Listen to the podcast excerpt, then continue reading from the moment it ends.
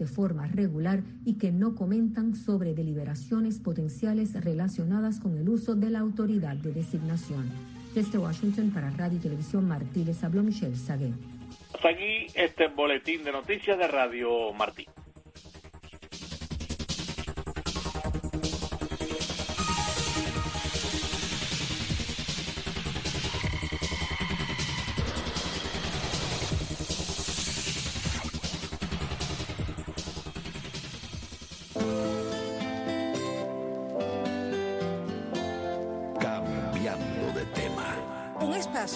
Lleva su sonido al paso de mucha gente que apuesta por una radio con contenido y modos abiertos a todo lo cotidiano que tiene esta vida. Cambiando de tema. Donde conviven la palabra y la música, el consenso y la discrepancia. Cambiando de tema. Iniciamos cambiando de tema, un programa diferente, un programa con muchas aristas, con invitados, con temas diversos y hoy vamos a hablar con una amiga ella es comunicadora, es madre, es abuela, es una gran cubana y sobre todo una excelente amiga, Mailén González Montoto. Gracias por estar con nosotros aquí en Cambiando de Tema. Pues muchísimas gracias a ti por invitarme a Cambiando de Tema. Tenemos una amistad de muchos años y hemos hecho muchas entrevistas juntas, así que muchísimas gracias por concederme una vez más esta oportunidad de tener una entrevista contigo y sobre todo de poderle llegar a mi gente en la isla. Así, y la gente de Sagua, ¿verdad? La gente de Sagua la Grande, yo nací en Sagua la Grande y aunque yo me fui de Sagua, pues Sagua nunca se ha ido de mí. Yo lo sé, lo has mantenido durante todo el tiempo. Llegaste aquí a los Estados Unidos de niña, ¿no? Yo tenía 13 años, nosotros salimos eh, hace 40 años que estoy en los Estados Unidos, sí. Nosotros salimos cuando yo tenía 13 años y teníamos presentado, o sea, mi padre fue preso político y mm, trató por varias vías de salir por Venezuela, salir por España y nunca se nos dio de que pudiéramos salir el núcleo completo.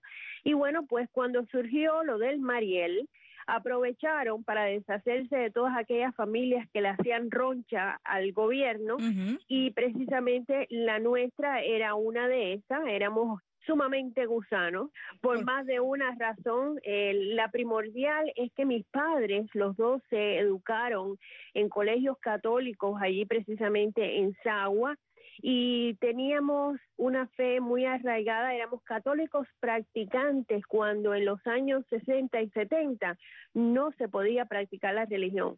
Y bueno, pues ahí aprovecharon con lo del Mariel y entonces pues nos dijeron, bueno, pues ahora se tienen que ir. No es que se quieran ir, es que se tienen que ir. Y, y mi padre y mis abuelos, ni corto ni perezoso, dijeron, bueno, pues si nos vamos, nos vamos todos, que era lo que habíamos estado tratando de hacer, especialmente porque mi hermano menor ya tenía ocho años y mi hermano podía caer en edad militar si el tiempo seguía pasando.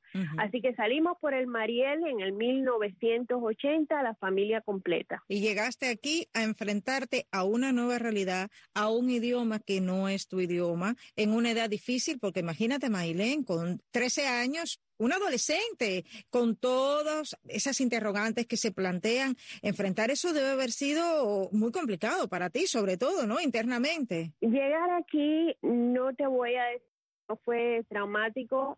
Ahora, el primer drama que tuvimos fue saliendo de Cuba. El Mariel fue súper difícil para nosotros. Eh, nosotros, la travesía de nosotros, que es increíble, que Cuba está a 90 millas, y nosotros tardamos casi tres semanas en llegar desde Zaguala Grande a La Habana, de La Habana a Cayo Hueso, y precisamente nos separaron en el Mariel porque tú sabes, ellos montaban en los barcos como ellos le diera la gana y mi padre me dijo, tú eres la mayor, te vamos a pedir que hagas algo que nunca pensé que le tuviera que pedir a mi hija de 13 años, pero si no nos separamos no nos vamos a poder montar en un bote y nos separaron, yo vine con mis abuelos y mi mamá y mi papá se quedaron con mi hermano y una tormenta muy grande en el mar cuando estaban saliendo las embarcaciones, que mucha gente han hecho esta historia, recortes de periódicos y todo, y nos aguantaron en el Mariel y nos dejaron salir precisamente cuando venía la tormenta. Para hacerte el cuento corto, la embarcación donde nosotros veníamos, que venía tan sobrecargada, se hundió. Ay, Dios mío, horrible. Así que ese fue mi primer choque, después de, bueno, de unos cuantos incidentes que hubo en el Mariel, ¿no? Eh, que eso es un tema aparte. Y bien este, pero bueno, llegar aquí, gracias a Dios, nosotros teníamos mucha familia. Mi abuela tenía hermanas que habían vivido en el norte, en Hartford, en Connecticut, por muchos años y ya habían bajado y se habían establecido aquí en Miami. Gracias a Dios, precisamente una prima que trabajó casi 30 años ahí en Radio Martí. Neima González. Neima y, y, su esposo Desi nos acogieron en su casa en Jayalía, porque todos los cubanos siempre pasamos por Jayalía. La séptima provincia. Exacto. Y bueno, pues ahí comencé a ir al colegio, mi hermano también, y fue un proceso de adaptación, pero la verdad que fuimos muy afortunados porque como vinimos en ese momento tanta gente junta, empezamos todos los muchachos sin saber inglés juntos en las clases de ISO y la verdad que las maestras que nos pusieron fueron fantásticas. Y bueno, pues ahí empecé el junior high, después en el high school y de ahí nos mudamos para el Southwest porque esa es otra cosa que tenemos los cubanos. Nosotros somos un poquito como bohemios o hippies, yo no sé, porque mis padres se han mudado más veces en Miami de que se cambian de camisa, pero bueno, siempre para mejorar, porque es ese espíritu que tenemos los cubanos de, de querer mejorar, de querer trabajar. Y de salir adelante, tú decides estudiar y te nos vuelves una excelente comunicadora aquí en el sur de la Florida, ¿no? Eso mío, yo creo que es innato, porque a mí siempre me regañaban en el colegio por, hablar. Sí, yo la verdad que mi madre y mi padre yo creo que no tuvieron muchas quejas de mí, pero las quejas que tenían desde pequeña era que yo hablaba mucho. Esto se me da natural, o sea, hay personas que son retraídas y son introvertidas, ese no es mi caso, y gracias a Dios lo que he decidido hacer es que esta habilidad que me regaló el Señor de poder comunicarme, de poder hacer algo con mi voz, de tener ese ímpetu, pues lo he puesto al servicio de otros. Y mayormente concentré mi carrera que la he hecho a pulmón porque ha sido difícil, no importa que uno trate de estudiar, no importa, siempre, o sea, cuando vienes de extranjero, tú tienes que dar el 100%. Mi padre siempre me dijo, le tenemos que agradecer a los Estados Unidos las oportunidades que te está dando y como mejor se le agradece es aprovechando cada oportunidad que te den. Y eso fue lo que hice. Entonces, yo siempre supe que me gustaban mucho las relaciones públicas. Cuando era muy jovencita, yo dije, bueno, pues aquí hay que empezar desde abajo. Y me puse a trabajar. Mi madre tenía una amiga que trabajaba en una agencia de publicidad en Coral Gables, la agencia del señor Julio González Rebull y su hijo Julitín, que todo lo que sé ahora se los debo a ellos, y a Julio Méndez, que fueron tres empresarios que me dieron la oportunidad y yo empecé en ese lugar como lo que se dice support staff, básicamente una, una secretaria, o sea. Pero además mucha cubanía se respiraba ese lugar, teniendo en cuenta quién era Julio González Rebull, que en paz descanse, amigo nuestro, que era uno de los integrantes de la Brigada 2506. Absolutamente. Cuando Julito entraba por las mañanas, entraba a Cuba con él. Sí. Era increíble. Entonces, esa fue la cuna de mi enseñanza y yo se lo digo donde quiera que me encuentre con su hijo Julitín o con su viuda Ani, que es divina, le digo, Julio Raúl me enseñó a mí, me dio la oportunidad, igual que Julio Méndez, que fue director de la Cubanísima aquí por muchísimos años, pues esas son la gente de las que yo más aprendí. Después, tú sabes que me dediqué precisamente a las relaciones públicas y las relaciones comunitarias, específicamente en el sector de cuidar a las personas que yo considero son mucho más vulnerables en la comunidad, que son los ancianos. Y ahí estuve al servicio de Catholic Hospice, que es una compañía que cuida a personas que tienen una enfermedad terminal, fui muy afortunada de tener 20 años en esa compañía. Y ahora, ahora es mi turno, ahora después que ya he criado mis hijas, que son profesionales las dos y que tengo esos amores, mis tesoros, mis nietos. Tus nietos que son eh, los fulanitos, así le llaman Mailén. Mi fulanito, sí. Eso es muy curioso porque mira, cuando Willy Chirino tuvo uno de sus últimos nietos, él le puso el tipo. Sí. Y él hablaba constantemente, decía, el tipo se levantó y hizo esto. Y digo, bueno, yo tengo dos tipos, pero la gente me decía, ¿cómo tú sabes quién es quién? ¿Cuál es fulanito y cuál es menganito? Y yo dije, pues yo voy a hacer lo mismo que Willy Chirino y yo voy a bautizar a mis nietos, no el tipo, pero los fulanitos. Los fulanitos. Y bueno, ahora es mi tiempo. O sea, ahora que gracias a Dios mi padre, mi madre falleció hace dos años de cáncer y yo estoy cuidando a mi padre, pero tiene gracias a Dios muy buena salud. Mis hijos son grandes, pues ahora es tiempo de que yo pueda hacer algo por mí y algo que de verdad me ayude a seguir ayudando a mi comunidad y sobre todo, como tú sabes, yo estoy muy envuelta y muy apasionada con la situación en mi país. La voz. El lenguaje humano. Los efectos. El lenguaje de las cosas. La música. El lenguaje de las sensaciones.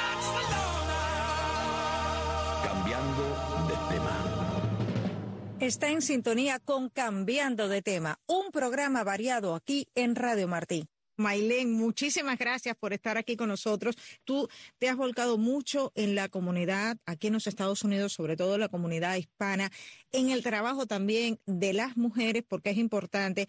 Y muchas mujeres en la isla no saben cuántas cosas se hacen en el exterior precisamente para que las mujeres tengan oportunidad. Mailén, a mí me gustaría que tú les contaras a ellas todo lo que pueden hacer, incluso las empresarias, cómo son, pueden salir adelante, qué oportunidades le brinda Estados Unidos, por ejemplo? Bueno, mira, específicamente esta compañía que yo acabo de crear que mm, cuando estaba mm, pensando, eh, por ejemplo, en, cuál era el nombre de mi compañía, precisamente la persona que me ayudó a, poner mi compañía eh, se llama el señor Rafael Marrero, que es un experto en lo que es la situación económica, es un experto en ayudar a compañías pequeñas con el gobierno federal a obtener fondos y todo. Me dice él, mira, el nombre de tu compañía primero tiene que tener tu nombre, porque tú te estás vendiendo tú. Sí, Entonces, lo primero que quiero que sepan las mujeres que me van a escuchar en la isla, número uno, que no están solas que hay un mundo aquí fuera que sufre y vive por ellas porque sabemos como mujeres todo lo que tenemos que pasar, porque somos mujeres, porque somos madres, porque somos esposas, porque somos hermanas, porque somos las que tenemos que salir día a día a resolver y eso es innato en la mujer. Nosotras somos las que colectamos, las que damos amor, las que pero lo que pasa en Cuba es una cosa tan irreal porque lo que pasa en Cuba solamente pasa en Cuba y no pasa en los Estados Unidos, no pasa en España. Las mujeres tenemos tantas oportunidades que están ahí para nosotros. Por ejemplo, mi compañía, yo ahora he aplicado para unas licencias porque el gobierno federal de los Estados Unidos tiene cierta cantidad de dinero que ellos ponen anualmente para ayudar pequeños negocios en el cual las mujeres son las dueñas de esos pequeños negocios y ellos ayudan en todo lo que tenga que ver con fortalecer a esa mujer para que pueda tener una carrera exitosa. Porque si nosotras somos capaces, como lo están haciendo en Cuba ahora, con tan poquito de hacer tanto, entonces si alguien te da una mano y te da una ayuda o te da un dinero que no tienes que devolver, porque esos son fondos que te da el, gobierno como... Como una especie de regalo regalo, pero si las mujeres cubanas supieran cómo nosotras aquí hemos aprendido y cómo nosotras podemos ayudar a rehacer una Cuba, a ayudarlas a ellas, que es una cosa que quiero aprovechar, que tengo abierto tu micrófono, para desmentir una mentira grandísima que le han dicho tanto a los hombres como a las mujeres cubanos, que nosotros aquí, los que hemos venido aquí, ahora queremos ir allá y quitarle lo de ellos. No, eso no es verdad. Nosotros aquí hemos aprendido a hacer una vida diferente, y aunque no estemos allá, aunque no, no, no, podamos volver, porque yo creo que yo no puedo volver porque a mí me coge empresa por lo bocona que soy, nosotros, lo que queremos es ayudar, ayudar a todo el que está allá ayudarlo y que sepan que nosotros no vamos a ir a quitarle ni las casas. O sea, que eso es una cosa que ha sido como una gotica del gobierno cubano. No, no, no, porque lo que quieren es venir y quitarte todo lo que tú tienes ahora. Bueno, no tienen nada, porque en realidad el gobierno cubano le ha quitado todo. Ellos son los que le han quitado todo.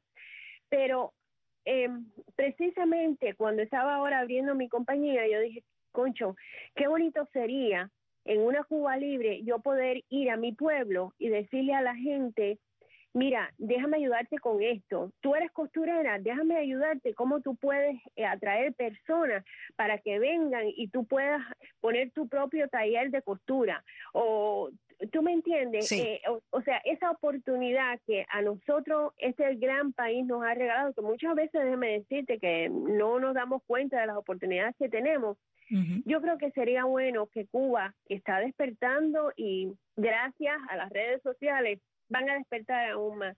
A mí me parece que es muy importante que nosotros demos un mensaje claro desde aquí para allá. Y ese es el mensaje que yo creo que yo voy a enviar. Me voy a dedicar a dejar de saber a la mujer cubana, a la mujer de a pie que vive en mi pueblo, en Sagua, que tiene que salir todos los días a las 12 del día a una cola para llevarle un pedazo de pan a sus hijos a su casa, que hay un futuro, que no tiene que ser así, que no tiene que haber 62 años más de esta miseria, que no se tienen que morir los niños sin medicina. O sea, cosas tan esenciales que nosotros aquí, por ejemplo, como querer comprarse un par de zapatos nuevos. o los niños no tienen leche y aquí pueden tomar lo que quieran. Esas son las cosas que tú dices, bueno, ¿cómo hemos podido mantener 62 años con una libreta de abastecimiento? No, yo no creo que yo he oído ningún lugar del mundo que tenga una libreta donde te digan que tú nada más que te puedes comer tres huevos al mes. No, no, es increíble la situación. Y por eso yo quería hablar contigo, que nos contaras de, de todo lo que tú, esos desafíos que tú has enfrentado como emigrada, como mujer, como madre, como abuela, pero sobre todo que transmitieras este mensaje a Cuba, sobre todo a las personas que te escuchan en Sagua y en cualquier lugar.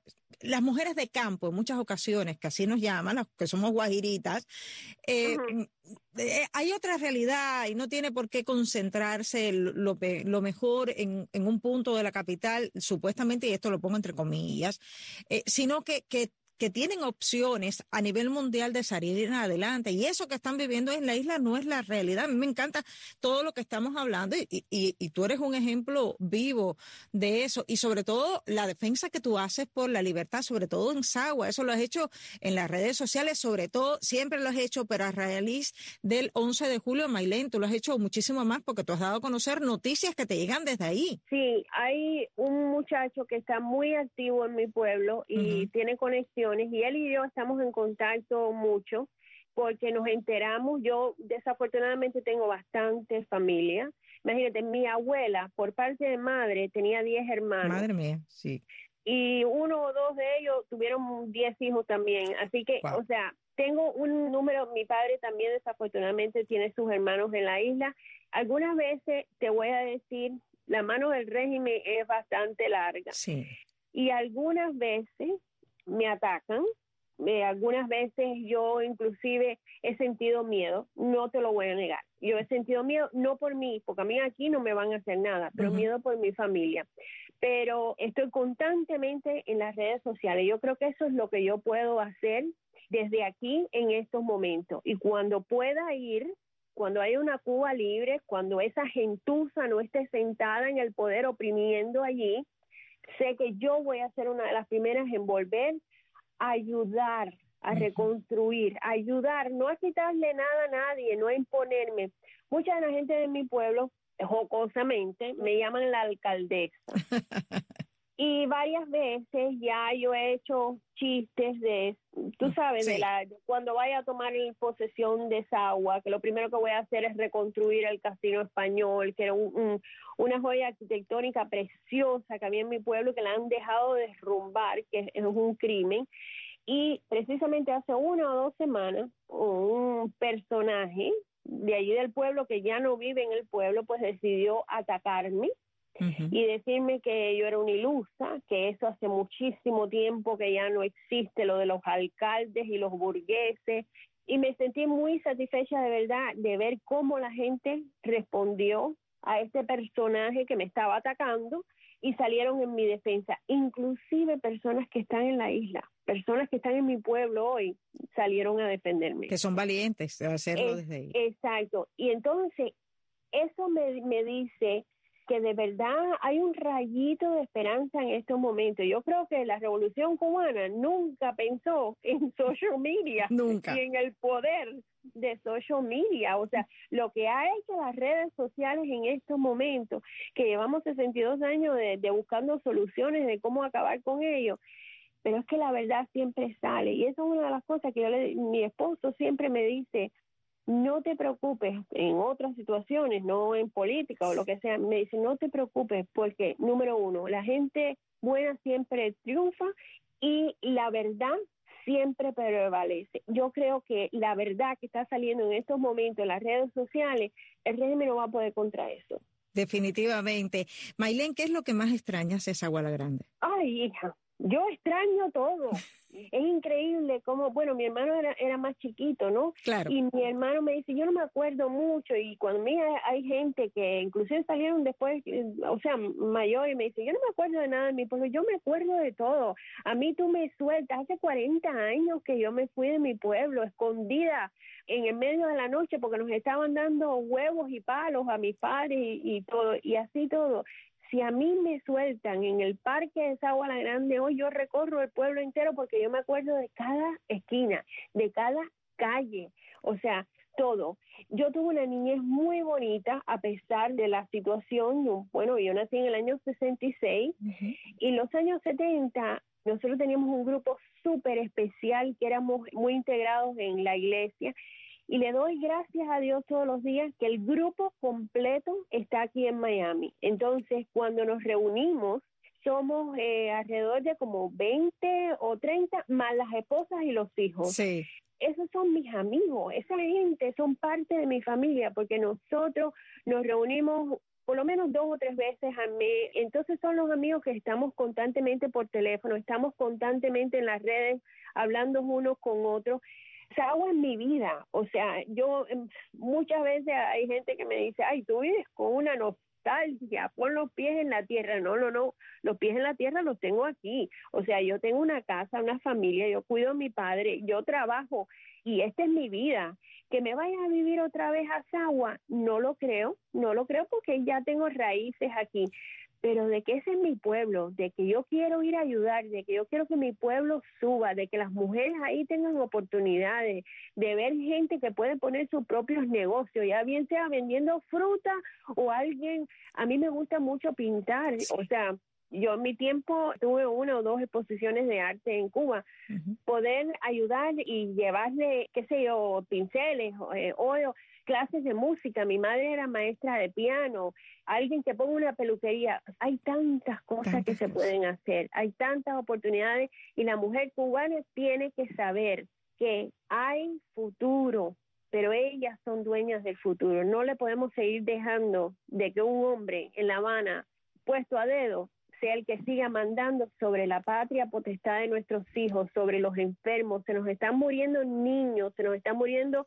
viejos, se está muriendo un pueblo completo. Gran mensaje que has dado para finalizar este espacio, Mailén. Muchísimas gracias por estar aquí con nosotros. Te estaré llamando en próximas ocasiones porque tienes muchísimo que contarnos y sobre todo consejos que darles a las mujeres cubanas? Bueno, pues aquí estaré, ya te digo, a mí me castigaban en el colegio por hablar mucho, así que no hay problema cuando tú quieras y muchísimas gracias por todo lo que estás haciendo, porque ustedes ahí en Radio, Televisión Martí son los líderes en la verdad. Cuando no existía social media, ahí estaba Radio y Televisión Martí. Ahí tengo gente muy querida que sé que trabaja muy duro con ustedes y tú eres una de ellas. Así que un beso grande y estoy a la disposición de ustedes y de mi querido pueblo de Cuba para lo que necesite de mí. Seguro que sí, Maylene González con nosotros y nos despedimos. Tony Simón, Jaime Admiral y Ariane González. Hasta la próxima.